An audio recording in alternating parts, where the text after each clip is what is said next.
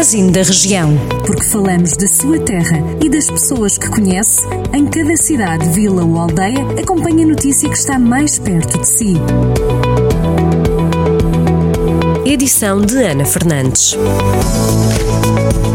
O Conselho de Tondela vai receber esta quinta e sexta-feira, 14 e 15 de outubro, a 12ª edição do concurso de queijos de Portugal, organizado pela Associação Nacional dos Industriais de Laticínios. Segundo a organização, o evento visa dinamizar o setor queijeiro e ainda desafiar os produtores a apresentarem, para além dos seus queijos habituais, as novidades e inovações. A organização lançou o convite a 438 empresas produtoras de queijo para competirem nas 23 categorias do concurso. Ao todo vão estar em competição um total de 204 queijos a concurso de Portugal continental e ilhas. O evento vai ter lugar no Hotel Severino José em Tondela.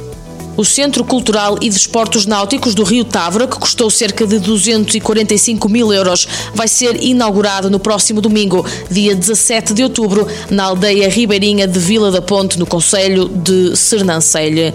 O secretário de Estado adjunto e do Desenvolvimento Regional, Carlos Miguel, vai inaugurar o novo equipamento que contou com um apoio financeiro da União Europeia de cerca de 147 mil euros. A autarquia de Sernancelha explica que tem colocado em prática uma estratégia de criação de condições que garantam qualidade de vida às populações e contribuam para o fortalecimento das comunidades nas vertentes social, cultural e económica. O Conselho de Vozela vai ter três novos parques infantis instalados até ao final deste mês de outubro. Os espaços estão a ser construídos em Queirã, Campia e Alcofra. A obra é conjunta entre a autarquia e as juntas de freguesia, como explicou o vereador da Câmara de Vozela, Pedro Ribeiro. O investimento por parte da autarquia é de cerca de 42 mil euros.